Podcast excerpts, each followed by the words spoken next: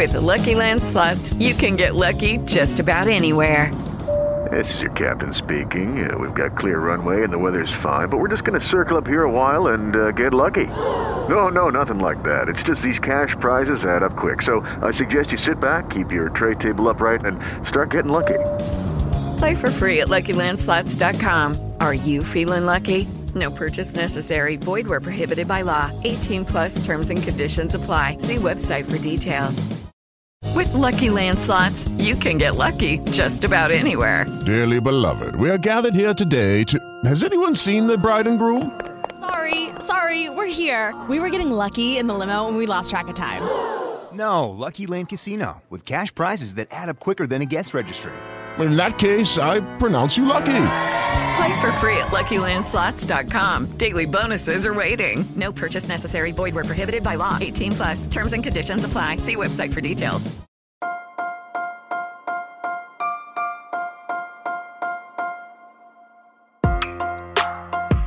Buenos días, Madre Esfera.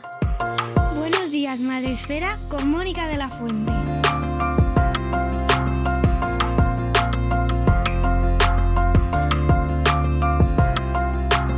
Buenos días, Madre Esfera. Bienvenidos un día más, una semana más a nuestro podcast, el podcast de la comunidad de Madre Esfera, donde ya sabéis que en cada episodio intentamos acercaros, bueno, pues personas, eh, libros, experiencias, proyectos, cuestiones que siempre eh, puedan traernos algo de valor a nuestra esta aventura apasionante que es la crianza.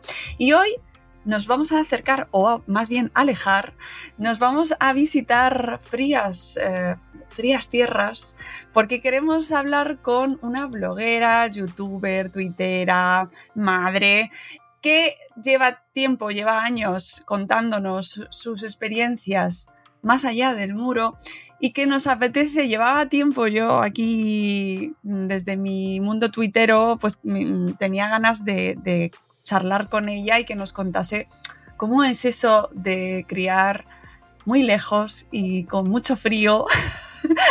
Así que doy la bienvenida a María, María Fernández. Ella es la autora del blog, cuenta de YouTube y cuenta de Twitter, 3 en Suomi. Buenos días, María, ¿cómo estás? Buenos días, muy bien. Buenos días a toda la madresfera. Por Finlandia te encontramos. Estamos en Finlandia, eh, como hablábamos antes un poquito de darle a grabar en el otoño de Finlandia, o sea que ya no existe el verano, ya pasó hace mucho tiempo. Y sí, a unos 4.000 kilometrillos estamos. Eh, bueno, pues vamos a, a, conocerte un poquito mejor, qué, qué es lo que te ha llevado a irte hasta allí y un poco también cómo nos lo has ido contando, porque llevas también, bueno, pues te conocemos gracias a esa parte más virtual y que al final se convierte, bueno, pues parece como que estás cerca en realidad, porque como te, te vemos todos los días prácticamente, ¿no? Bueno, es un decir, eh, pues a con, través de tus redes y... Con más es y menos es. Pues normal, con dos hijos pequeños todas, yo y creo, una ¿no? vida madre esfera que claro claro fases, pero ¿no? pero bueno con, nos vas contando cómo son esa, la vida allí de hecho eh, por eso además tenía ganas de charlar contigo, por, por, por, las peculiaridades que tiene, por las diferencias que tiene y vamos a hacer un poco de madrefera por el mundo, ¿no? Esto de Ay, ver, claro, ver un poco cómo, cómo viven. Hemos, hemos charlado, de hecho, en alguna ocasión, me estoy acordando de mamá en Bulgaria, por ejemplo, lo sé, lo sé. cómo eh, viven blogueras expatriadas, eh, sobre todo en cuanto a, a, pues eso, a criar, a la, a la, maternidad, cómo se vive allí. Pero lo primero mm. es quién eres, un poco conocerte quién, quién es María y, a qué te dedicas en tu tiempo libre. ¿En mi qué? Eh, bueno, pues sí, soy María. Tengo 37 años, tengo dos hijos de 6 años y 2 años y medio y vivo en Finlandia con mi familia. Eh, nos mudamos aquí hace aproximadamente 5 años, un poquito menos, eh, por el trabajo de mi, de mi marido, porque él trabaja en videojuegos para móviles y aquí hay empresas bastante potentes de ese sector. Antes vivíamos en Barcelona, aunque somos de Madrid, así que ya habíamos hecho un pequeño pasito de migración. Hacia el norte. Sí, y luego ya pues nos fuimos mucho, mucho más para arriba. Y la verdad es que, pues eso, llegamos aquí, el motivo fue una oferta de trabajo, pero mi hijo mayor tenía como un año y medio y estábamos viviendo, viviendo en Barcelona, nos gustaba mucho, pero es verdad que nos empezaba a asfixiar un poco la gran ciudad. Los dos hemos crecido, nosotros cuando hemos sido pequeños, en, pueblos de tamaño pequeño, mediano, allí en España, y era un poco algo que también nos, nos molaba como idea para nuestra familia ¿no? y para nuestros hijos, que pudieran tener esa experiencia de, bueno, estamos en la civilización, pero me puedo ir al campito o coger la bici con toda tranquilidad. Mis papás no están súper agobiados porque tienen una hora de transporte público todos los días para ir y volver y todo esto, ¿no? Y la verdad es que cuando vino la oportunidad de Finlandia y nos informamos un poco del estilo de vida aquí, de cómo se vive, de, bueno, que es un país con 5 millones de habitantes en total, que es lo que tiene Madrid, por ejemplo, por poner un poco eh, en contexto, ¿no? Vivimos aquí en todo un país gigante, tanta gente como en Madrid en una ciudad.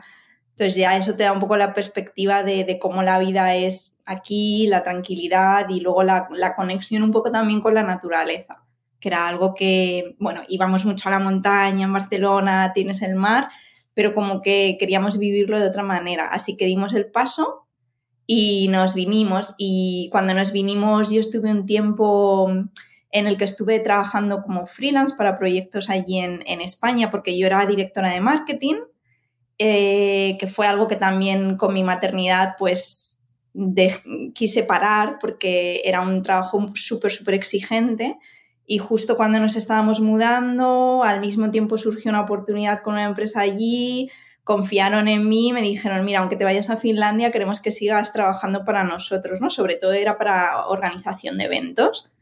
Y estuve trabajando un poquito y estuvo súper bien porque era, mm, me, me, lo organizaba yo como quería, era súper flexible, estaba cuidando aquí de mi hijo mientras trabajaba, ¿no?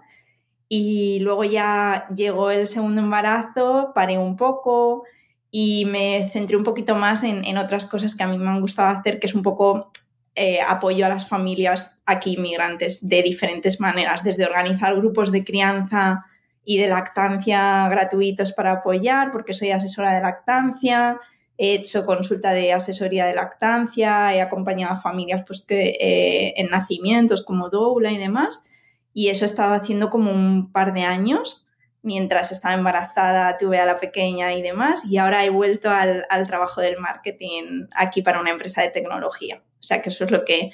Ese es nuestro resumen, mi resumen y, la vida que he tenido en estos casi cinco años aquí en Finlandia. Y has todo esto lo has ido contando más o menos, mm, así como bien nos decías, eh, bueno, pues con etapas, ¿no? Con más o menos actividad, eh, a través pues, de diferentes canales, pues a través del blog, a través del canal de YouTube, a través de Twitter, a través de Instagram. Eh, ¿Qué ha supuesto para ti y por qué has ido documentando o cómo has ido haciéndolo, ¿no? ¿Qué has ido volcando en cada uno de estos canales? Pues yo, o sea, no sé, desde que tengo 15 años he tenido blogs. ¿eh? O sea, todo esto de fotoblog y MySpace y estas cosas ancianísimas, eh, lo he tenido y siempre ha sido algo que a mí me ha llamado y me ha llenado muchísimo. Siempre he encontrado eh, conocimiento, comunidad, experiencias y, y también una vía de, de, no de escape, pero una vía de soltar también mucho de lo que tienes, ¿no? Y la experiencia del inmigrante conlleva muchísima soledad entonces, desde el principio dije, yo esto tengo que expresarlo y contarlo de alguna manera, ¿no? Y que quede ahí y, que salga al mundo, ¿no? Eh, al principio empecé con un blog, el blog está súper olvidadísimo, de hecho, últimamente pienso, jolín, es que debería volver al blog porque al final, sí, y, y tú eres súper insistente en esto y, llevas muchísima razón, porque además yo como persona de marketing es, es el primer consejo que doy, ¿no? A toda la gente. Eh, bueno, sí, están muy bien las redes, pero mm, ten siempre algo tuyito que, que, te quede a ti y que sea tu contenido, ¿no? Y, y, es, y tiene todo el sentido. Entonces ahora estoy pensando en, en darle una vuelta. Ya hemos pasado esa primera etapa de la crianza más ¿no? De, bebés y entonces estamos ya abriéndonos a otras cosas que son súper interesantes como la educación aquí en Finlandia, eh, los diferentes sistemas que hay para los inmigrantes y demás. Y he pensado, es, una, es algo que quizá debería volver y plasmar en un blog con más información y más nutrido porque desde el principio me centré mucho en el vídeo y había una razón un poco mm, profesional detrás y es que yo no sabía nada de, marketing en, YouTube y en plataformas de vídeo y no sabía nada de edición de vídeo. Y pensé, Jorin, bueno, pues voy a tener así un paréntesis en mi vida eh, laboral más, más heavy Em, y no sé nada de, estas plataformas online, me gustaría investigarlo. Y fue un poco por eso, ¿eh? Y en, YouTube he ido experimentando muchas cosas y ha sido un, canal de muchísima experimentación y de ver y de aprender eh, qué cosas funcionan, qué cosas no, porque claro, al principio empecé un poco con, con esa inspiración de los bloggers y no sé qué, pero luego yo veía que eso a mí no me aportaba tampoco nada, ¿no? Ni, ni, a la comunidad le podía aportar tampoco nada, porque, eh, no sé, ver la vida de la gente, pues todos somos un poco gotillas y nos encanta, pero, pero como que no tenía mucho que ver con, con lo que hacíamos aquí y con lo que yo quería del canal, que era sobre todo informar. Sí, que no cuentas tu vida en el canal, que no es un canal sobre tu vida diaria con tu familia. No hago en plan 24 horas conmigo. No sé, es que hasta lo intenta alguna vez y es que no, me sale. Oye, es que es muy complicado, ¿eh? Independientemente de que nos parezca mejor o peor, que eso es otro, otro debate, pero es muy difícil. O sea, es realmente no todo el mundo está capacitado o, quiere exponer su vida. No sé, a mí se me hace raro, se me olvida grabar cosas y luego digo, ostras, ya he hecho 40 cosas ya y no las he grabado. Y entonces es como tal, ¿no? Entonces, mm, eh, también al principio iba un poco orientado a viajes. Sigo compartiendo, por ejemplo, el contenido más parecido es el de los viajes, porque eso es algo que a mí me apasiona y quiero seguir compartiendo sobre, sobre mis viajes online y las cosas que descubro. Le echo mogollón de tiempo a la investigación de los viajes y me mola compartirlo, ¿no? Entonces, bueno, sobre todo eso, el, poco a poco el, canal de YouTube se ha ido nutriendo de la información que la gente busca, que son cosas de inmigración, de cómo venía Finlandia, de, no sé, las barreras, las dificultades, las facilidades y demás. Yo intento ser hacerlo de una manera súper honesta, lo cual, pues claro, tengo muy poco éxito porque, porque no hago clickbait, ni hago titulares sensacionalistas, ni intento ser muy cauta cuando salen estas cosas de Finlandia es el recopetín, ¿sabes? Finlandia es el, el, dorado, el nuevo el dorado, ¿no? Porque mm, es lo que se ve más en los medios, siempre, que la vida aquí es muy feliz, que es el país más feliz del mundo, que en Finlandia te regalan dinero porque no sé qué o porque no sé cuántos, y luego la realidad que hay detrás no es esa. Y no solo eso, sino que, eh, como en todas partes, las cosas cambian y evolucionan, acaba de haber unas elecciones generales, tenemos partido de la derecha y casi extrema derecha para lo que es aquí en, en, la, en el gobierno y se están centrando mogollón en la inmigración y en qué pasa con los inmigrantes, con nuestras, eh, nuestros beneficios aquí, nuestras coberturas y demás. Entonces no puedes simplemente guiarte por algo que un medio ha dicho hace tres años o hace un año, lo que sea, ¿no? Entonces intento ser súper realista, intento contar cosas que a la gente le pueden interesar y siempre aportando ese balance, ¿no? ¿Tú te sientes extranjera allí o ya te sientes una más? Yo me siento extranjera porque yo, por ejemplo, no hablo finés, entonces eso es una barrera grande. No me siento extranjera en el sentido de, mm, eh, siempre lo digo, ¿no? Yo no he sufrido ningún tipo de acoso ni ningún tipo de eh, xenofobia, pero claro, yo estoy aquí desde el privilegio de tener una piel blanquita, eh, de haber venido con trabajo, de haber venido con, eh, haber encontrado otro trabajo y de tener un nivel social, digamos, de clase media muy bien establecida y eso siempre lo digo y siempre lo admito y lo repito mogollón en el canal y en todas mis, mis redes sociales. Yo hablo desde el privilegio, pero no puedo obviar que no soy eh, la representatividad de la inmigración en Finlandia. Entonces yo no puedo cerrar los ojos y decir a la gente que aquí no hay racismo o que aquí no te sientes extranjero. Es que te sientes y existe y está ahí y hay un, racismo que, que está ahí, ¿no? Entonces, bueno, yo no me siento, como digo, atacada, pero sientes que hay una barrera, pues en mi caso, porque no hablo finés, entonces pues siempre cuando la gente se te acerca y tú intentas ahí arrancarte, pero luego la cosa va al desastre y cambias al inglés, no hay absolutamente ningún problema, no hay malas caras, no hay no sé qué, pero sientes que ahí hay un pequeño, ¿no? Un, lost in translation eh, que está ahí, ¿no? Y, y, y claro, y es una cosa que te impide integrarte. Y de nuevo, yo hablo siempre desde mi situación, vivo en el sur de Finlandia, zona metropolitana de Helsinki, donde vivimos el, no sé, me voy a inventar un dato, pero el 90% de los, de los extranjeros vivimos aquí.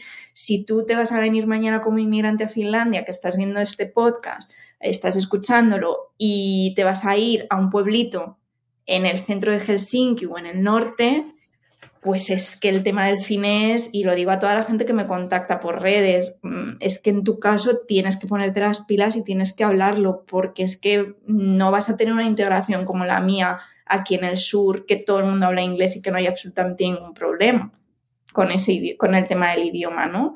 Entonces, bueno, mm, sin más, me siento extranjera, pero también tampoco es algo ni bueno ni malo, o sea, sé que soy extranjera, eh, tengo los mismos derechos de momento que tiene el resto del mundo, mm, toquemos madera, eh, de que eso no cambie.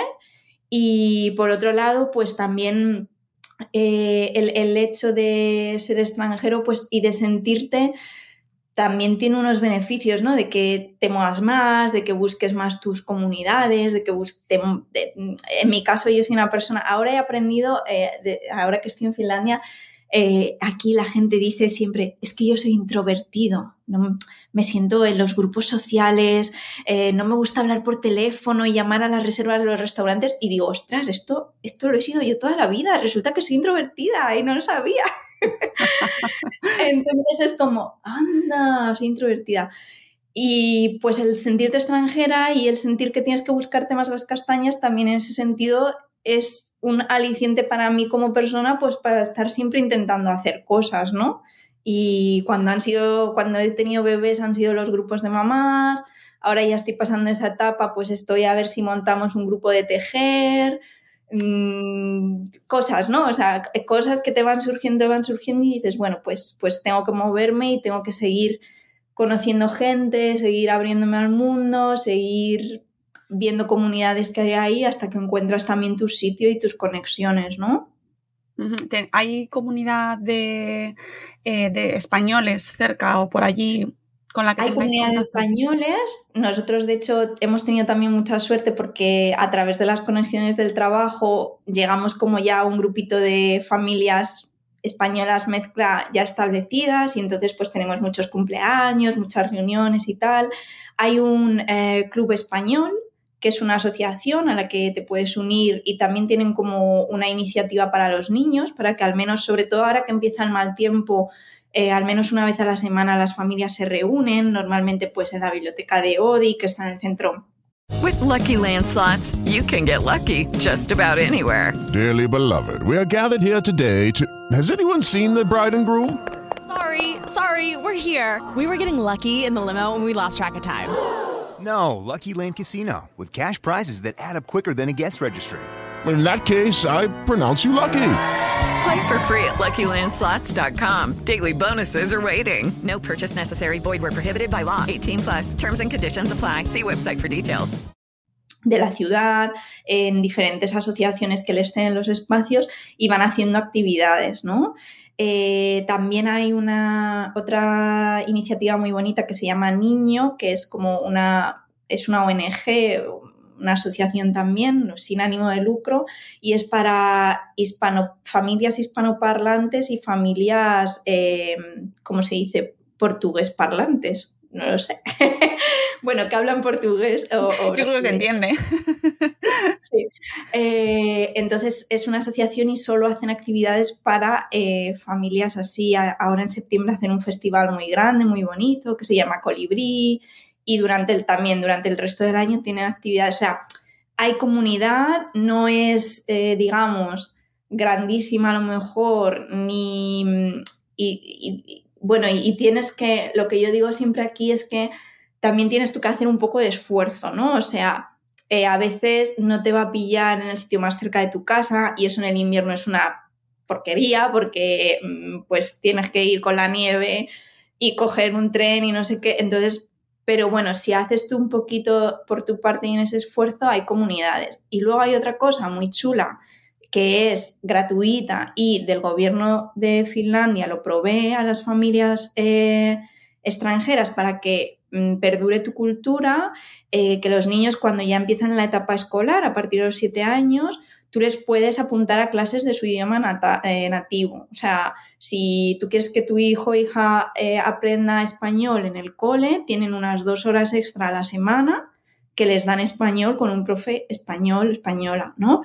Y esto, por ejemplo, en nuestro caso es menos importante porque los dos papás somos españoles, pero para las familias mixtas es algo súper importante. Entonces, toda la comunidad siempre insistimos un poco en cuando encontramos a las familias mixtas y demás, en que reclamen este servicio porque si no será algo que se pierda, ¿no? Y es algo que es muy de utilidad para los niños que, crecen en familias con dos o más idiomas, que es una de las situaciones aquí más habituales. Eh, ¿qué, conceptos de la infancia o cómo se concibe la infancia, cómo se vive la infancia allí? ¿Has notado mucha diferencia con respecto a España y en qué? Hay diferencias, hay diferencias de diferentes tipos, ¿no? Unas las diferencias del sistema y otras las diferencias culturales, ¿no? Por ejemplo, para nosotros las diferencias del sistema, que fue uno de los motivos por los que nos vinimos aquí, eh, fue descubrir que aquí no tienes que pelearte para tener guardería, que lo digo mucho cuando empiezan estos momentos guarderías y coles y eh, empieza esa, esa conversación ahí en las redes, digo, jolín, es una de las cosas que yo me acuerdo de Barcelona, estar embarazada y que la gente ya me dijera, ¿has ido a ver coles? Y yo era como, me explotaba la cabeza pensando, va, es que esto es una preocupación del futuro y no, no era una preocupación del futuro, ¿no? Era algo que realmente luego te encuentras que, que, realmente tienes que luchar, pelear o pensar en, en, eso, ¿no? Y aquí, pues, por ejemplo, es un sistema que está muy bien pensado porque tú sí o sí tienes tu plaza de guardería pública, que a lo mejor no es la que está cruzando la calle, pero te pilla 15 minutos en autobús o lo que sea y ya está. Haces la solicitud, la tienes y pagas en función de tu renta y chao. Y lo más que pagas son 366 euros ahora mismo, por ejemplo, donde nosotros vivimos por dos niños. O sea, es que no, no hay comparación a la hora de mm, pues esa conciliación. Si nos metemos en etapas previas a las de las guarderías, bajas de maternidad más largas, eh, baja parental compartida, eh, mm, eh, la posibilidad de que tú tengas una excedencia para el cuidado de los hijos, pero el gobierno te va a pagar un poco. O sea, estas cosas que, que es muy poco, sí, que no puedes vivir con eso, que son, no sé si son 300 euros al mes o una cosa así. Pero bueno, Mm, está bien. A lo mejor te lo puedes montar, ¿sabes? Puedes reducir gastos de otras cosas y te lo puedes montar, ¿no? O sea, por un lado, esa diferencia. Luego, por ejemplo, el sistema de las guarderías, eh, que no es en plan ese concepto de vengo y aquí aparco al niño y el niño está haciendo fichas y mira mami las fichas que hemos hecho hoy, que yo eso me lo encontré mucho también cuando empecé a ver guarderías en su día en Barcelona que yo tenía un niño al que llevar de cinco meses y era como, sí, pues aquí hacemos fichas y colores y letras y, bilingües y no sé qué. Y yo era como en plan, pues si el niño tiene cinco meses, o sea, a mí me interesa que tengáis suficiente gente para tener este, este niño mm, cuidado y vigilado y que juegue y que se divierta, o sea, que tenga un poco más día. bueno, con un poco más, ¿no? Con amor, ¿eh? Lo digo, que es una etapa muy importante, pero es verdad que las fichas no las va a poder hacer. Mm, ni al año ni a los dos, o sea, no sé, como que no es, también yo entiendo las personas que tengan otra manera de verlo y que para ellos sea súper importante porque cada uno venimos de donde venimos y a lo mejor para una persona es súper importante que sus hijos desde el principio eso se superpotencie y tal. Pues yo lo entiendo porque a lo mejor no lo has tenido tú en tu infancia y, y chapo, o sea, fenomenal, pero no era nuestra visión. Entonces eso aquí es como, no, a la guardería vienen a jugar y aprender. Y luego a ese nivel cultural, todo el aprendizaje se respeta mucho esas etapas de los niños, de que los niños son niños y se mm, orienta todo un poco que esto tiene su parte buena y su parte mala, a la independencia del niño. O sea, en el cole aprenden mucho a yo me echo mi comida, eh, yo me ato mis zapatos y mis no sé qué. Entonces, que mola, son cosas del día a día, no es que tampoco les hagan independientes en plan, a la independiente ponte a montar, yo qué sé, un mueble de Ikea, no. o sea, no, no, no está cosas por encima de su edad, pero se fomenta mucho y eso es algo que en toda la educación en Finlandia te vas a encontrar, que se fomente mucho la independencia y la en, un sentido de autosuficiencia, ¿vale? Eh, ¿Qué un poco partes negativas tiene? Pues que a nivel cultural tú ves, o sea, tú ves inmediatamente la diferencia entre mis hijos y los hijos de los finlandeses, porque mis hijos son, o sea, hasta ahora mismo en el cole, hemos cambiado de cole esta temporada, y las profes de él mayor están flipando en plan, es que habla con todo el mundo y enseguida se pone a jugar y no sé qué y tal y no sé cuántos. Y entonces aquí pues es verdad que son niños que normalmente les ves que son niños más tranquilos, eh, más pacientes, eh, que la interacción social no es súper directa, sino que a lo mejor son niños que se quedan observando mucho qué está haciendo el otro niño y entonces ahí como les ves, ¿no? Como la neurona les va haciendo, eh, ahora qué hago yo, ¿no? Y, no hay esa facilidad a lo mejor em, del contacto social, ¿no? Y eso es algo que culturalmente pues es real y es una cosa que es diferente en España, que yo siempre lo digo, ¿no? A la gente de aquí, digo, es que tú en España empiezas a trabajar en una oficina y ese día te vas de cañas con la gente. Y aquí, pues no. ¿Es bueno o es malo? Pues depende. depende de cada uno como seas. Pero es verdad lo que volvemos a lo de antes, pues que es un sistema y una cultura que cuando tú aterrizas tienes que proactivamente buscar esa socialización, ¿no? Y, y, eso. Y entonces luego a nivel social también es verdad que y cultural eh, Finlandia también está cambiando como muchas partes la crianza, ¿no? Y el concepto de la crianza. Entonces yo, por ejemplo, hablo mucho con gente de, pues, de nuestra edad que todavía les, habían, les han educado en el concepto de los niños tienen que estar sentados y callados y sin dar guerra, ¿no? Entonces esto también se observa un poco todavía, ¿no? Cuando vas en el transporte público y tu hijo tiene una rabieta del 15, y tú estás ahí en plan, sí, yo te entiendo, estoy aquí, te pones a su nivel, pero le dejas que grite y que se exprese y no sé qué, pues la gente te mira como en plan, ¿qué está haciendo esta loca? ¿No? O, porque ese Servicios sociales. Sí, ¿sabes? Porque ese niño no se está cayendo. Y es como, bueno, son maneras diferentes de hacer las cosas entiendo de dónde vienen, porque también eso ha existido en España. los niños van vestiditos de volantes y se sientan y no se mueven y no sé qué, pero eso pues está cambiando y tiene que cambiar.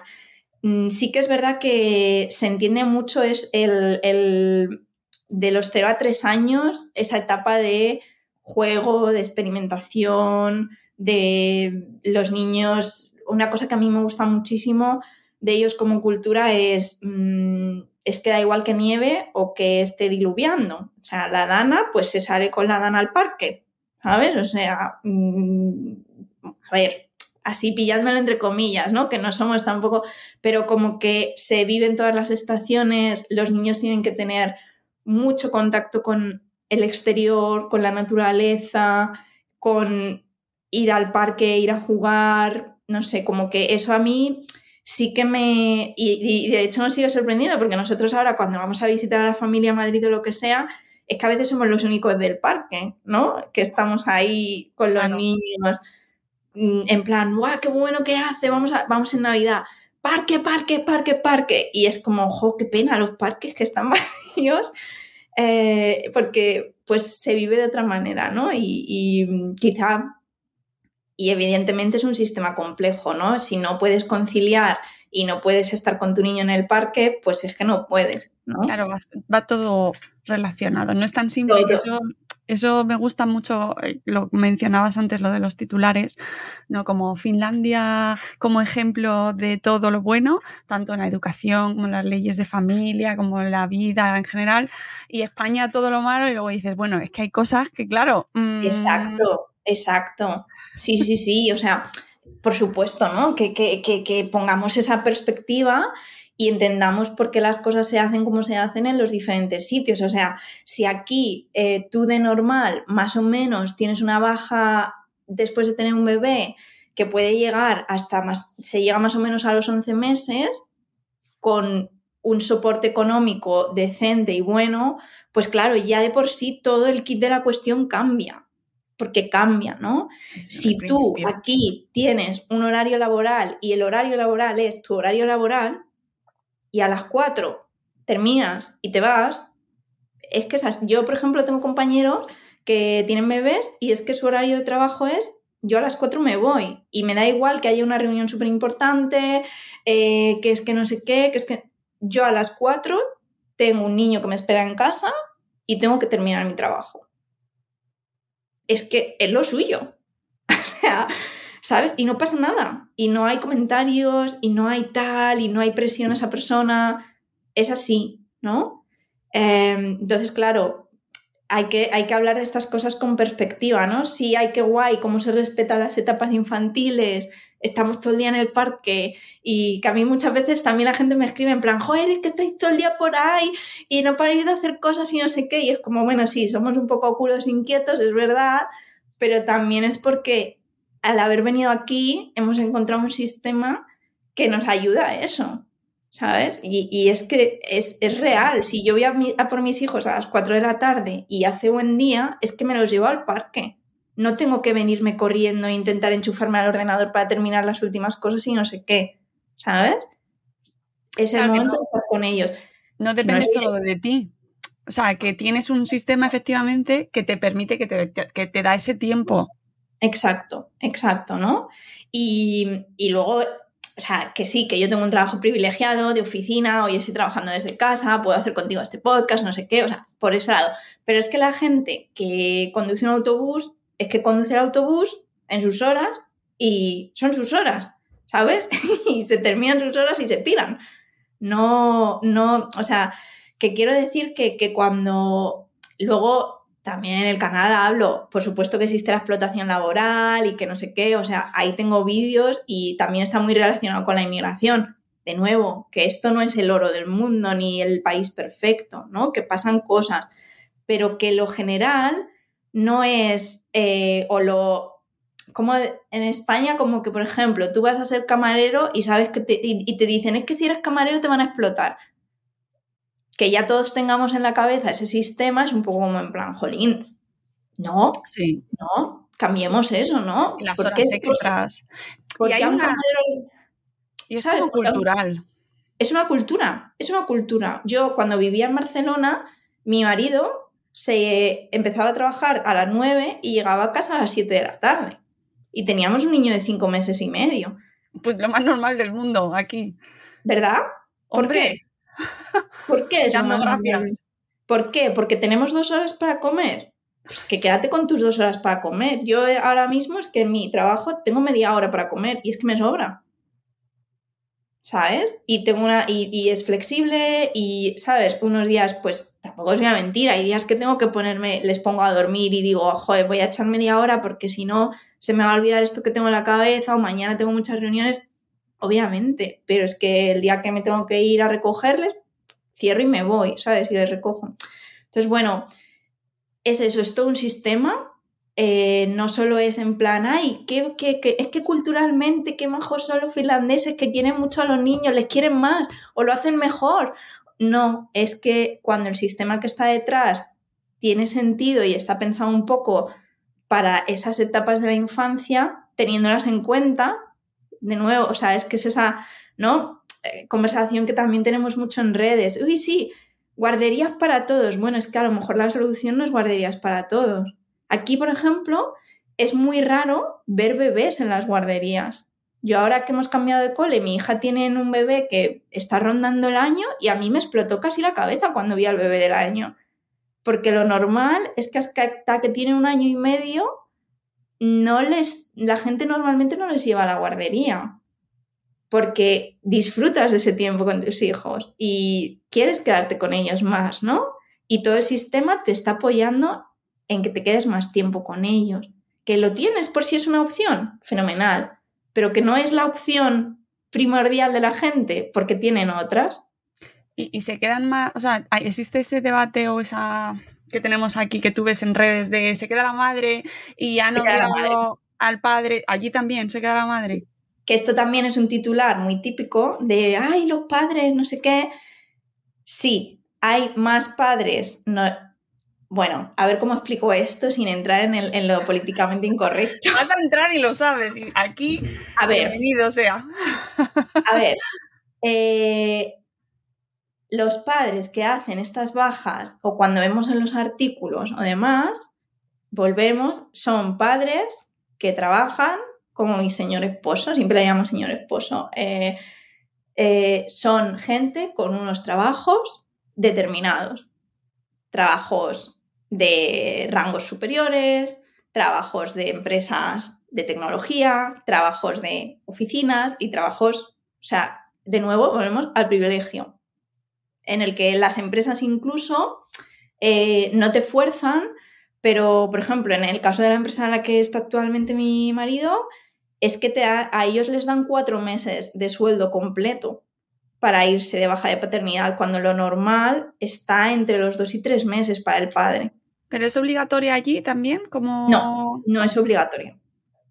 Las bajas no. Entonces, yo de cuando estaba en mi etapa de apoyo como asesora de lactancia, que sigo haciendo consulta, y también más como doula, que estabas más con la familia desde el embarazo y demás, eh, yo tengo que decir que esto es raro. O sea, esto, un señor que trabaja en la obra no se coge la baja de paternidad se coge los 18 días, 18 días que pueden tener los padres al mismo tiempo de baja y luego ya no coge más baja, normalmente, porque necesitan el sueldo, porque viven en otra estructura familiar diferente y en la que se asume, no, es que, bueno, el bebé es de la madre, ¿no? O sea que eh, yo sigo pensando que es un porcentaje muy pequeño. Ahora mismo no tengo los datos, pero seguramente estarán por ahí en internet y dudo que se, no sé, que si llegase al 15% de los padres que cogen toda la baja de paternidad, ya me estaría pareciendo como, ostras. With lucky landslots, you can get lucky just about anywhere. Dearly beloved, we are gathered here today to. Has anyone seen the bride and groom? Sorry, sorry, we're here. We were getting lucky in the limo and we lost track of time. No, Lucky Land Casino, with cash prizes that add up quicker than a guest registry. In that case, I pronounce you lucky. Play for free at LuckyLandSlots.com. Daily bonuses are waiting. No purchase necessary. Void where prohibited by law. 18 plus. Terms and conditions apply. See website for details. Lucky Land Casino asking people, "What's the weirdest place you've gotten lucky?" Lucky in line at the deli, I guess. Aha, in my dentist's office. More than once, actually. Do I have to say? Yes, you do. In the car before my kids' PTA meeting. Really? Yes. Excuse me, what's the weirdest place you've gotten lucky? I never win and tell. Well, there you have it. You can get lucky anywhere playing at LuckyLandSlots.com. Play for free right now. Are you feeling lucky? No purchase necessary. Void where prohibited by law. 18 plus. Terms and conditions apply. See website for details. Why? A ver. Sí, sí, sí. No sé. Igual estoy diciendo una burrada. No, no, pero no, es interesante porque parece mmm, como siempre nos fijamos mucho en lo que pasa aquí y aquí eh, se ha hecho intransferible la baja de paternidad, por ejemplo, sí. precisamente para que se la cogiesen los padres. Eh, existe esa, ese debate de si es mm. adecuado o no y también mm está bien mirar con perspectiva fuera, ¿no? Que siempre se habla de, bueno, es que en otros países se la pueden coger los dos un año, pero se la cogen los dos realmente. Mm, eh, mm. Sí, siempre. Aquí, o, en toda la, la es o sea, la parte que es compartida 100%, o sea, bueno, 100%, María y sus porcentajes inventados, pero lo más, lo más habitual es la madre, ¿vale? Em, que es, es un debate muy grande, ¿no? Pero yo, por ejemplo, pues sí, no estoy a favor de que sean intransferibles, ¿vale? Pero viviendo lo que vivo aquí, también te digo que sí que estoy muy a favor de que la baja del padre sea obligatoria. Porque es lo que pasa aquí, que si no es obligatoria, hay muchísimos factores socioeconómicos que pueden, que pueden hacer que una familia opte por que el padre la coja o no la coja, ¿no? Su tiempo. Y, siendo que hay un tiempo que, no se puede transferir, pues entonces sí que estoy súper a favor de no. Es que si tú tienes un tiempo que no puedes transferir, no lo puedes dejar perder. Es que puedes añadir un mes o dos meses a tu, a tu crianza de que tu hijo esté contigo, ¿no? Y, y, ahí es la única manera en la que yo veo que se cambien las mentalidades. Y entonces, pues bueno, yo creo que ahora estamos viviendo en modelos diferentes, un poco de transición hacia esos modelos que al final sean, no, miren, eh, sabemos ya por la ciencia y por todo que los niños lo ideal es que estén con los padres de los 0 a los 3 años. Vale, el sistema público no nos podemos permitir pagar a los padres de los 0 a los 3 años. O sí, no sé, depende. En Noruega, que tiene mucha pasta, pues a lo mejor sí, ¿no? Oigan, pues ¿cómo lo vamos a repartir? Pues la madre tiene que estar un año y medio y el padre tiene que estar otro año y medio y ya está, ¿no? Y, cómo lo vamos a hacer? Pues de esta manera, de esta otra y no sé qué. Entonces yo creo que al final iremos, o, yo veo que los sistemas van un poco avanzando hacia ahí, ¿no? Aquí en Finlandia también el año pasado se ha aumentado el tiempo que, de, baja que se puede compartir o transferir entre los dos padres. Un poco en ese hilo, ¿no? De, de oye, vamos ampliando y se está dando un poco, se está optando por la parte de la flexibilidad, que acaba un poco recayendo en que las madres están más tiempo con los bebés, que yo no creo que sea una cosa mala, pero si nos ponemos el gorro de feministas más mm, estrictas, pues obviamente no avanzamos en una igualdad en lo laboral o demás, ¿no? O en sistemas donde hay mucha desigualdad, pues no es una ayuda, ¿no? Y en cuanto al tema de la vuelta del trabajo de la mujer, ¿está bien visto o mal visto? Porque sé que hay, eh, por ejemplo, en Alemania, que tenemos ahí también ideas ahí en la cabeza sobre eso. Muchas de las, o sea, al final las que se quedan en casa son las madres, incluso las que vuelven a trabajar y dejan a los niños en la guardería o en la escuela infantil, tienen incluso motes, ¿no? De las mm. ¿no? Las madres cuervo, por así decirlo. Y pues a mí me llamó la atención. Yo creo que aquí, dentro de que una de las cosas que yo también más valoro de la sociedad finlandesa es que mm, no sientes mucho esa presión social de ni si tomas una decisión o si tomas otra. O sea, existe, obvio que existe y existirá, y cuando tú tengas una suegra finlandesa te dirá 400 cosas, mira, yo eso me lo he agarrado, ¿no?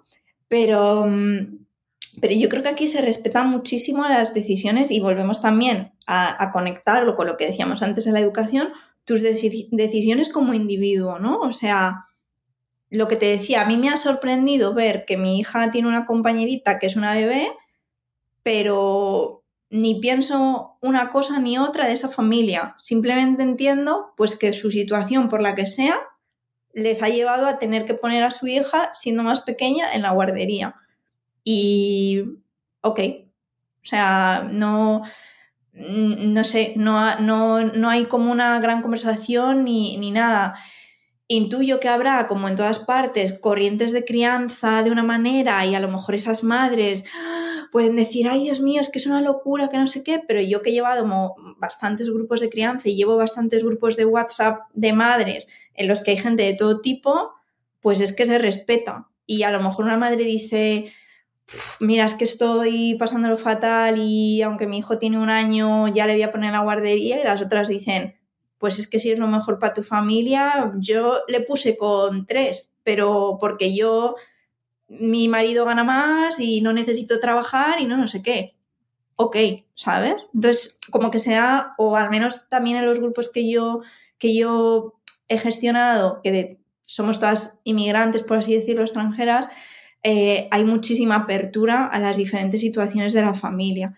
Y en general, eso que hay. Sí que las familias finlandesas eh, sí que si tienen el nivel socioeconómico de permitírselo, intentan, hacen mucho esfuerzo porque los niños al menos estén como dos años en casa. Como que hay un poco ese límite mental, ¿no? De, ay, los dos primeros años y tú puedes estar con ellos en casa y no sé qué y tal, mm, es mejor, entre comillas, o es más incluso más bonito, más, ¿no? Pero como un poco con esas connotaciones de lo bonito y lo familiar. Si tienes que trabajar, pues es que tienes que trabajar y, se entiende, yo creo, bastante bien. No hay como una grandísima, yo qué sé, ni, ni, de manera despectiva ni nada. Casi yo creo que incluso de madre a madre eh, es un poco más como, ay, qué pena, ¿no? Que por tu situación no puedes alargarlo más eh, pero oye, te entiendo y, adelante, ¿no? Fíjate, aquí todavía estamos un poco ahí en ese, no sé, en España está la cosa... Pero Mónica, yo creo que, que también esto viene, o sea, yo cuando tuve a mi primer hijo en España y era muy crunchy mom, hay una cuenta en Instagram que me encanta que es crunchy mom, que es este concepto de las madres de, de lo natural y lo no sé qué y tal. Y yo full, full a eso, full, ¿no? Y luego me incorporé cuando mi hijo tenía cinco meses y medio al trabajo y me explotó la cabeza y dije, no, es que esto no puede ser así. Y luego he sido, me he venido aquí, soy extranjera y he tenido la suerte de ver tantísimas realidades que dices, ¿Qué debate más estúpido? Es que es un debate estúpido. El debate que tenemos que tener es el de luchar por un sistema que nos ayude cada vez más a tener opciones, pero no a tener opciones desde el, sí, tengo la opción de morirme de hambre y no volver a trabajar hasta que mi hijo tenga tres años, ¿no? Comer macarrones y salchichas de por vida, eh, o ponerle la guardería y, uy, qué bien, que esta persona que me está dirigiendo me da guardería 24 horas. Uy, qué chupi. ¿Sabes? No, o sea, tenemos que luchar porque tengamos sistemas de sostén y de apoyo extendidos, que luego, por lo que sea, tu elección desde el privilegio es, oye, es que yo soy directora de marketing y tengo mi equipo de 20 personas y es que eso, o sea, quiero ir a full con eso fenomenal, pero tienes un sistema que te ayuda a eso, ¿no? Entonces, ese debate de ¿eres buena o mala madre por poner al niño en la guardería o no? A mí me parece ya que está tan fuerísima, o sea, tan fuerísima, ¿sabes? Obvio que desde la información, y yo ahí también que soy asesora de lactancia, que he sido doula y a veces hay mucho jiji, magia, pseudociencias y por ahí no sé qué, y yo ahí pues también siempre he tenido muy claro, ¿no? Y siempre comunico desde la información y desde... Y, comunico, oye, esta es la información, tú haz lo que quieras con ella, ¿no? Yo no te voy a juzgar si coges mi información o si la dejas, pero lo que sí es que no te voy a acompañar si vas por un camino que no, sabes, que yo no te puedo sostener desde aquí, ¿no? No te voy a juzgar, pero no te voy a acompañar ni te lo voy a recomendar. Pues lo mismo con todas las decisiones, ¿no? Y quizá a lo mejor he llegado a esta forma de verlo pues por haberme venido a Finlandia, ¿sabes? Porque si no, habría seguido en mis grupos de Barcelona, hierbas y no sé qué, y ahora sería como súper estricta en el sentido de, no, es que, Dios mío, tienes que hacer crianza respetuosa porque si no eres un monstruo. Bueno, sí, eh, o sea, lo que estamos seguros es que los niños son personas y hay que respetarles desde que nacen en ese sentido. Ahora, que tú acompañes las rabietas de tu hijo de una manera o necesites irte a otra habitación porque para ti es que no puedes con eso, pues chico, yo ahí no te puedo juzgar, no te puedo juzgar. Y quizá vine a haberme venido aquí y de muchas experiencias. Luego, por ejemplo, cuando yo tuve a Alma, que nació aquí, he tenido ansiedad posparto y ha sido algo que a mí me ha revolucionado brutal y que me ha hecho reflexionar muchísimo, ¿no? ¿Por qué he tenido esto y no lo he tenido en España? ¿Cuándo tuve al primero? ¿Qué cosas han influido? ¿Aquí he estado sola? Em, he, tenido una perspectiva diferente, ¿no? Entonces como que ha habido muchas cosas que me han movido mucho y en ese sentido he abrazado también mucho de esta cultura de vive y deja vivir, mm, hasta incluso aquí por la, a la gente por la calle, ¿no? La gente viste como le da la gana. Y si tú tienes un cuerpo normativo y vas enseñando tu tripa y tu barriga, es que vas feliz. Y eso es algo que a mí es que me, me no sé, me, me, me, flipa me, y me remueve muchísimo. Porque eso, por ejemplo, no lo tengo yo interiorizado. Y te hace pensar, ¿no? Y, te hace descubrir que yo creo que al final, como si alguna, si nos va a haber una familia que esté pensando en emigrar o no, yo para mí es una de las cosas más, eh, no sé, como más enriquecedoras, que va a ser duro, que va a ser difícil, que te vas a enfrentar a muchas cosas que a lo mejor en tu vida no quieres, pero que el exponerte a ti y a tus hijos a otras culturas, mm, a nivel mental es que va a ser una explosión mm, neuronal y te va a remover y vas a sacar algo seguro de ahí, seguro. ¿Y qué es, qué es lo que más echas de menos, eh, sobre todo en tu crianza y en tu maternidad de, nuestra cultura, ¿no? de tu cultura española y de tu país y de tu entorno y tu ciudad?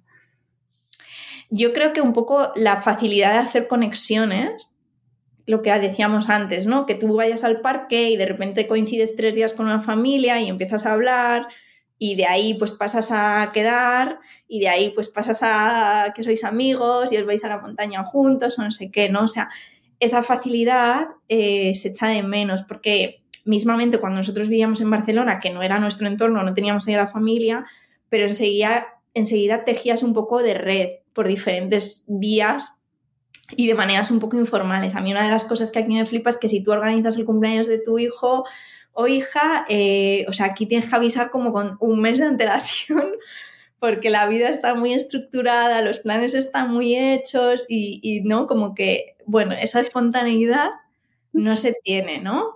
Em, nosotros a nuestro nivel personal no echamos de menos, ay, pues no están los abuelos, porque no les teníamos antes tampoco muy cerca. Entonces no hemos vivido esa experiencia que ahora, por ejemplo, mis hermanos que están teniendo bebés, pues sí que tienen. Y yo digo, ostras, qué raro es, ¿no? ¿Cómo tiene que ser que tú puedas pegar un telefonazo y que vengan los abuelos, ¿no?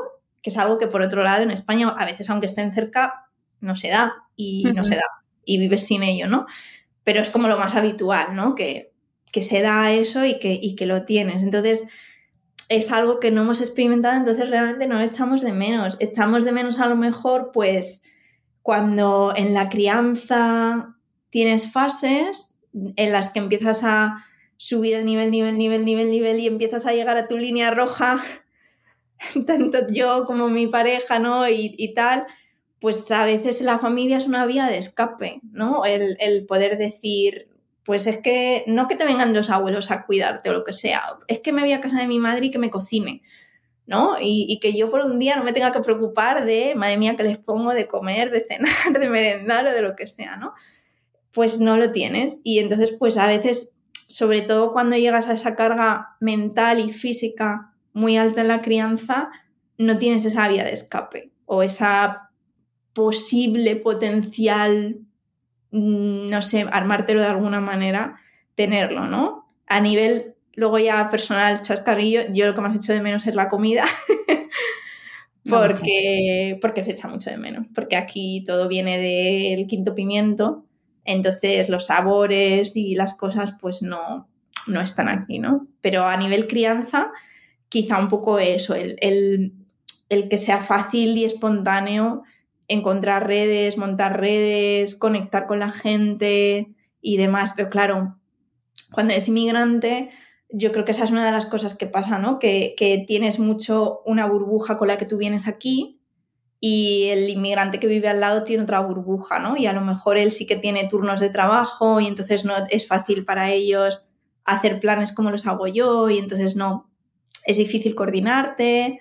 Y si ya de por sí, cuando tienes hijos, dejas de ver un poco a tus amistades y hasta que todo se rearma, pasa un tiempo, pues claro, se añade esa, esa capa de, bueno, somos como burbujitas que para juntarse, pues hay un poquito más de barreras, ¿no? Y además, no es por nada, chiste malo, pero es que soy muy pocos. Para encontraros, es decir, en el país ya sois pocos. Y de nuevo, no, no, y de nuevo, si piensas en Finlandia, ya en la particularidad del país, lo que decíamos es que es brutalmente diferente venirte a vivir al sur que una persona que se vaya a Oulu, que es una ciudad como más de la parte media mm, cerca de Suecia, pero ya está muy al norte. Y no te digo la gente que se va a Rovaniemi, y no te digo la gente que, sí, no, vivo entre Helsinki y Tampere en un pueblo es que yo, de verdad, es que yo que he estado acompañando familias, es que yo no me imagino, es que yo no me habría venido, o me habría venido y le habría dicho a mi marido a los seis meses, coge la maleta que nos piramos de vuelta. Porque, claro, yo necesito esa socialización y además es que realmente Finlandia sales de estos pueblos del sur y es que es campo. Es, mira, a mí me encanta conducir, pero es que es lo más aburrido del mundo es conducir en Finlandia es que todo es igual, igual, igual, campo, campo, campo, campo, campo, no hay montañas. Entonces, como que todo es igual y, estás muy aislado. Entonces, realmente, claro, tu experiencia migratoria, si te vas a un pueblo de 3.000 mm, habitantes en Finlandia, es que va a ser un abismo con venirte al sur en ciudades grandes. Mm. Oye, y una, una cosa que me llama o me ha llamado la atención es el concepto de familia, que cómo cambia, eh, sobre todo según vas yéndote hacia el norte, ¿no? Porque nosotros vivimos con, aunque no seamos conscientes, cuando sales sí que lo ves, ¿no? Esa, familia latina, italiana, griega, eh, muy pegada, que nos juntamos a comer, que puedes tener tus más y tus menos y habrá de todo, ¿eh? Es así, no hay. Pero es verdad que luego, según vas subiendo, vas viendo como. Em, tiene sus cosas buenas también, ¿no? Pero que los hijos se van antes, eh, ahí la gente se independiza y no pasa nada, no hay ese llorar cuando se nos van los hijos de casa. ¿no? Allí en Finlandia también es así. Sí, sí, aquí, de hecho, o sea, es casi fiesta, tus hijos se van de casa, tú recuperas tu vida, eh, vuelves a tu hobby, vuelves a tus cosas. De hecho, se, dan ayudas, por ejemplo, para irte a los 18 años, tienes una ayuda de, para irte de alquiler, si eres estudiante y no sé qué, para que puedas montártelo y pirarte. De hecho, es muy gracioso, pero nosotros tenemos una canguro que es colombiana, que es un amor, y ella lleva aquí muchos años viviendo y tiene 18 años y está independizada de su familia desde que cumplió la mayoría de edad, se fue. ¿No te encantaría tener 100 dólares extra en tu bolsillo? Haz que un experto bilingüe de TurboTax declare tus impuestos para el 31 de marzo y obtén 100 dólares de vuelta al instante. Porque no importa cuáles hayan sido tus logros del año pasado, TurboTax hace que cuenten. Obtén 100 dólares de vuelta y tus impuestos con 100% de precisión. Solo con Intuit TurboTax. Debes declarar para el 31 de marzo. Crédito solo aplicable al costo de la presentación federal con TurboTax Full Service. Oferta sujeta a cambios o cancelación en cualquier momento dijo, no, es que yo prefiero independizarme y no sé qué, volvemos a ese sistema de individuos independientes y no sé qué. y lo pueden eh, hacer. Es decir, que está... Desde, ya no es que no quieran, o sea, que quieran hacerlo, sino que además tienen una, estructura económica y social que, lo, que les incentiva. Que lo fomenta y te incentiva. E, evidentemente no eres rico ni tienes grandes lujos, pero vives vives de tus estudios y de esa pequeña incentivo que te da el gobierno para que seas independiente, ¿no? Pero sí, el concepto de familia aquí es bastante diferente y eso de, no, es que todos los domingos vamos a comer de mis padres. Aquí los abuelos te tienen que invitar a ir a comer, ¿sabes? O sea, mm, rollo, mm, no, y, y entonces es como una, como una celebración familiar, ¿no? Es que me invitan mis padres porque vamos a hacer la prima, el Vapu, ¿no? Que es como un poco la fiesta de la primavera, verano, tal. Vamos a Vapu, nos invitan mis padres. Y es como, wow, nos invitan mis padres, ¿no? Y, y, es verdad que, por ejemplo, muchas familias que nosotros conocemos de amiguitos finlandeses, pues tampoco cuentan en su día a día con los abuelos para la crianza, por ejemplo. O sea, como siempre habrá casos y no sé qué, pero no es algo tan automático como tenemos en España, ¿no? Lo que decíamos antes de, ostras, es que si tú vives en Madrid y tienes hijos, casi automáticamente te viene a la cabeza el, ¿y si nos mudamos cerca de los abuelos porque entonces así nos pueden echar una mano con no sé cuántos? Y aquí es un poco más como, bueno, mis padres viven aquí, pero yo no cuento con que mis padres, ¿sabes?, de, de facto y sistemáticamente me ayuden, ¿no? Y lo mismo un poco pues con hermanos y así, ¿no? O sea, como que no es ya cuando empiezas tu vida adulta y demás, pues tienen vidas muy separadas también y no es que te veas todo el rato con tu familia. Y familia, familia es, o sea, ese núcleo en el que a lo mejor se incluyen los abuelos o no, pero es muy de en plan, subsistimos como familia, ¿no? Los, los adultos y los niños que están en esta casa, ¿no? Y también, por ejemplo, es muy raro, vamos, yo no conozco a nadie que tenga a los abuelos viviendo en casa para cuidarles. O sea, no es que conozcamos un millón de personas, ¿no? Pero estas situaciones que se dan más comúnmente también hay en España, mmm, es muy raro aquí. Mm, sí. Que eso a mí me parece muy interesante porque da mucho que reflexionar sobre cosas que aquí vemos normales, nos pueden gustar o no, pero que luego cuando sales y ves, eh, dices, ostras, ¿cómo cambia esto? ¿Y hasta qué punto me gusta, no me gusta lo que veía antes o no? ¿Sabes? Que tiene, como todo, ¿no? Que tiene sus cosas buenas, sus cosas malas, pero te hace pensar y ver, valorar. Y valorar. Sí, y valorar lo que tenemos también en España en su justa medida, ¿no? Y, lo que decíamos, ¿no? El, el, pensar en sistemas que nos den las opciones, ¿no? O sea, que la opción por defecto no sea que tú te lleves a tus padres a tu casa porque sí y te añadas carga mental, física, económica, no sé qué, ¿no? Pero no perdamos tampoco lo bonito que es que cuidemos de nuestros mayores. Que si aquí miramos, pues hay tasas muy altas de alcoholismo, suicidio, soledad de los mayores. O sea, pensemos también ¿eh? que tenemos cosas muy buenas y muy bonitas en, nuestra cultura. Sí, sí, sí, sí, total. O sea, que el cuidarnos, el querernos, el juntarnos, no lo perdamos, ¿no? Pero que el por defecto no sea eh, asumir los individuos toda esa carga, sino que, hey, oye, ¿Qué sistema podemos montar para que nuestros mayores estén bien cuidados, sean respetados y no caigan las familias ese cuidado? Que les vamos a cuidar y a querer igual. Porque sí, yo he tenido mis abuelos en, mi abuela en residencia y yo iba todos los domingos a estar con mi abuela. ¿Sabes? Aunque ella ya no sabía ni quién era yo, pero yo iba todos los domingos. ¿Por qué? Porque es mi cultura. Hmm. Es que es mi cultura. Voy a hacerlo. Y es bonito que lo haga, ¿no? Pero qué hay alrededor de eso, ¿no? Que, además a lo mejor no la has valorado hasta que no te has ido fuera y no te has dado cuenta de, Ah, pues. De cuál es la diferencia, ¿no? Sí, sí, Esto que no tenía yo como que lo veía como normal porque es toda mi vida, de repente cuando mm, ves otro modelo mm. dices. Mm, Exacto. Espera.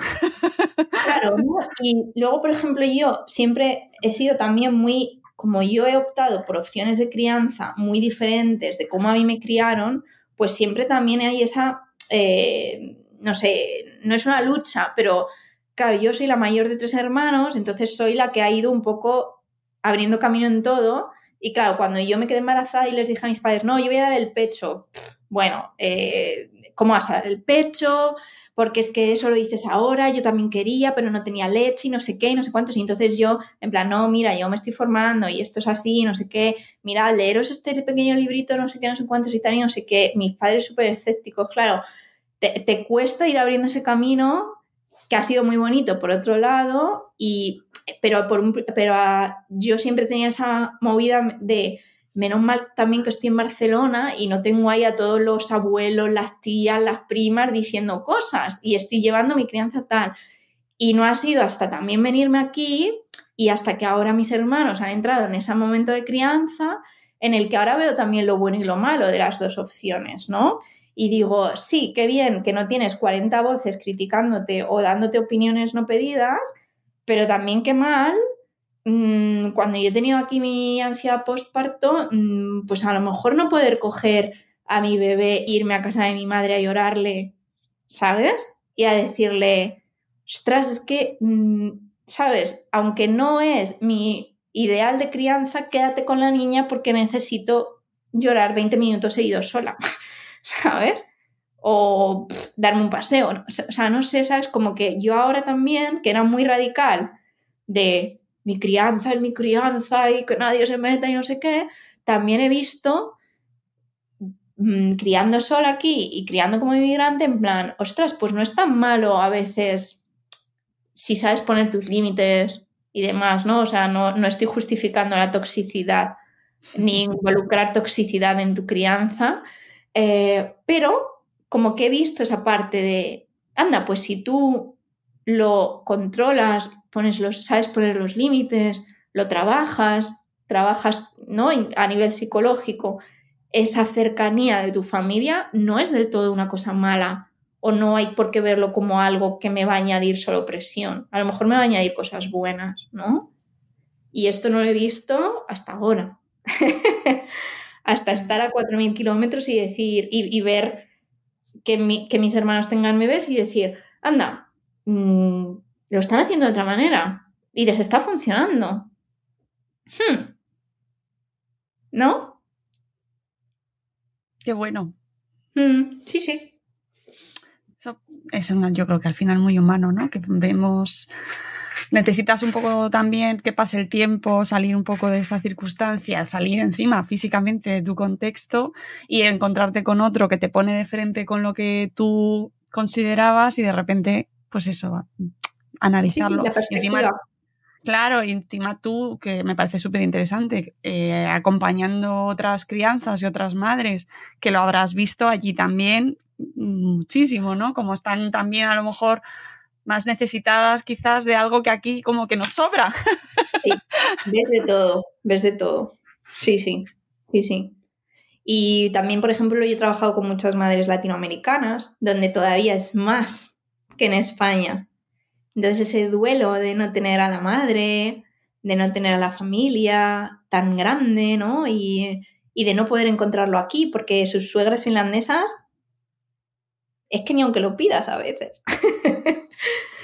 ¿Sabes? Entonces, sí, sí, te pone la perspectiva, la, experiencia de emigrar, te vamos.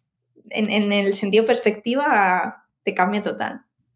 Eh, oye, y esta es una pregunta que hacen siempre en, los programas de la tele. ¿Tienes pensado volver a España? Ay, Dios. De hecho, he salido en uno de esos programas de la tele. Ah, sí. Sí, ah, oye, madrileños por el mundo. Ahora que lo dices, me suena haberlo leído alguna vez que lo has puesto en Twitter, pero no me acordaba de eso. sí, oh, sí, sí. Hay que buscarlo. Eh, nosotros no tenemos planes. Igual que cuando nos vinimos aquí o cuando nos fuimos a Barcelona no sabemos hacer planes en ese sentido. Mm, vamos viendo lo que la vida nos va trayendo y no vinimos aquí con un... Hay familias, por ejemplo, que vienen y dicen, no, cuando los niños empiecen el instituto sabemos seguro que queremos volver a España, ¿no? Por lo que sea. O vamos a estar dos años y después seguro, seguro nos volvemos. Nosotros no, no tenemos ningún plan, no lo sé. La verdad es que ahora cuando volvemos a España se nos hace tan raro que vemos muy difícil poder vivir allí, al menos en esta etapa en la que los niños todavía son un poco pequeños, porque lo que decíamos, ¿no? Lo que aquí te provee ese sistema, esas rutinas, esos horarios que son locos de comer a las once y media de la mañana, yo lo sé, son locos. Em, pero no sé, ahora mismo tienen mucho sentido para nosotros. Entonces, cuando vamos a España, estamos casi como los guiris, somos guiris ya descolocados. ¿De qué? ¿Qué? Que hay que esperar a comer a las 3 que viene quién, ¿cómo? ¿Por qué? estamos un poco como ahora mismo entre estas dos tierras, ¿no? Y lo vemos, es un poco difícil eh, o, o se nos antoja un poco complicado el pensar en volver, ¿no? También en nuestro caso, ahora en la industria en la que trabajamos los dos, yo también trabajo en una empresa de juegos, entonces como que a nivel de dónde volver, pues tendríamos que volver a Barcelona y ya conocemos un poco el ritmo de la ciudad y la vida allí, y entonces también pues nos, nos comportaría muchos cambios de vida. Por ejemplo, pues si quisiésemos vivir en un sitio tranquilo fuera de la ciudad, el tener que usar el coche o no sé qué, cosas que ahora mismo no queremos. Entonces, como que también yo creo que es una barrera para nosotros pensar el volver, ¿no? Y, y bueno, que estamos a gusto aquí, o sea, que, que, ¿no? Así que ahí en ese sentido no, no tenemos plan, la verdad. Es, es raro, pero no, no, tenemos ningún plan. Bueno. No, yo sí me veo, como le digo siempre a mi marido, en plan, yo sí me veo como comprando una casita en un sitio en la playa Eso y siendo guiri 500%. O sea, Eso, eso. Que por, por lo que sea, la gente se jubila y se viene a España. por lo que sea. Por lo que sea. Yo ahí lo veo, lo entiendo. Sí, sí, sí, o sea, eso sí que cada vez va más metiéndose en mi mente, ¿no? En plan, oye, pues no te digo que no. ¿no? Y, y más entendiendo y sabiendo por lo que nos comentas y viendo un poco así la tónica general que los abuelos eh, pasan de un poco, en general, ¿eh? digo en general, no digo todos, pero que eso de que de los abuelos españoles, de no, yo es que me tengo que quedar al lado de mi hija porque me necesita, No, no, no, no. A ti no. No se, o sea, no se da por descontado, ¿sabes? El, el este. Entonces, bueno. Pues nada, te No tenemos aquí entonces. Al revés, en, en nuestro caso los abuelos estarán felices, ¿no? Si algún día mm, tenemos algo allí donde poder ir y no sé qué, pues los abuelos de allí estarán como bien Claro, sí. contentos. Pues María, eh, ha sido un placer charlar contigo, eh, súper interesante. Me he dejado, o sea, nos ha faltado un montón de cosas de las que hablar, pero claro, Pues hablamos otro día. otro día pues seguimos porque la verdad que día. me ha faltado un montón de cosas porque no hemos hablado de pseudociencias, nos faltan más, muchas más cosas de las que hablar, que ahí tiene tela, pero claro, es que no, esto no puede ser eterno, tú tienes que trabajar. Y, bueno, Y yo hablo. Yo hablo mucho también. No, pero súper interesante y nos has dado, bueno, pues una visión pues muy chula, que yo invito a la gente que nos escucha y que eso os ha resultado interesante, que sigáis a María a través de sus redes, de su blog, que tienes que actualizar. Mm, ya he dado chapa suficiente en el programa anterior, se la di a la pobre Silvia, le cayó, así que no voy a repetir, no lo voy a hacer, pero... Soy Team eh, Silvia. Team Silvia. Sí, pero sí, además del mismo año prácticamente la última entrada, eh, pero retoma el blog que ahí seguro que, se, Sí. que tendrás visitas y podéis Sí. seguirla también en su perfil de Instagram, que espera que lo tenía aquí abierto, que se me de, de noche, ¿no? Me parece. Sí, es un poco raro, es que no lo tengo todo Bueno, mm, puesto nada. igual. Sí, no te, voy a- o sea, no te soy- regaño. soy la peor persona de marketing del planeta, lo sé. O sea, lo sé. O sea, es, es como, ¿sabes? que Esto de que nadie es profeta en su tierra, ¿no? Pues yo no soy profeta en mis perfiles. Bueno, que eso me pasa a mí también, que yo voy siempre regañando a la gente, regañando entre comillas, ¿eh? ojo, pero luego en Instagram es que no estaba el usuario, es que ya no me lo habían Ya quitado. está, es lo que hay, es lo que es. Es lo que hay. Si no, yo lo tendría, os lo aseguro que me gusta mucho, pero es imposible. Pero la podéis encontrar como M de Noche, eh, la tenéis en Instagram y en Sí. Twitter eh, como En Twitter Tres tengo-. Sí, soy en Twitter tengo tres en Somi, comparto más cosas de Finlandia. El otro perfil que se me de noche es más relacionado con temas de trabajo, de marketing y así. Pero por ahí estoy. y, y también en tu canal de YouTube, donde Sí. también podéis verla, que es Tres en Suomi, y Sí. ahí podéis verla también en acción, hablando de, bueno, pues de lo que está viviendo allí en Finlandia, y con vídeos súper interesantes, pues eso, como lo que comentabas antes de la... ¡Uy! el audio de tu vida en Finlandia, de la parte de COVID súper interesante, ¿no? Cuando pasamos todo esto, pues cómo lo vivisteis allí, o la parte Sí. de la inmigración que nos contabas antes, que también pues es muy, muy descriptivo de los momentos que estamos viviendo. También me Sí. parece que, que no Intento es... estar al día sobre todo porque es un tema que, que con estos cambios de gobierno y tal Hombre, está moviéndose mucho y hay que, yo creo que hay que infor- informarse. Sobre todo en el canal de YouTube, pensad que muchísima gente de Latinoamérica que vienen aquí buscando una vida o, o pensando en una vida mejor y hay que informarse, hay que mirar muchísimas fuentes, no mi canal de YouTube, fuentes oficiales, hay que mirar cuando uno va a migrar a un país porque la realidad es diferente a lo que vemos por ahí online. Pues te dejamos. Muchísimas gracias, María. Te seguimos leyendo. Y muchas gracias por, por este ratito.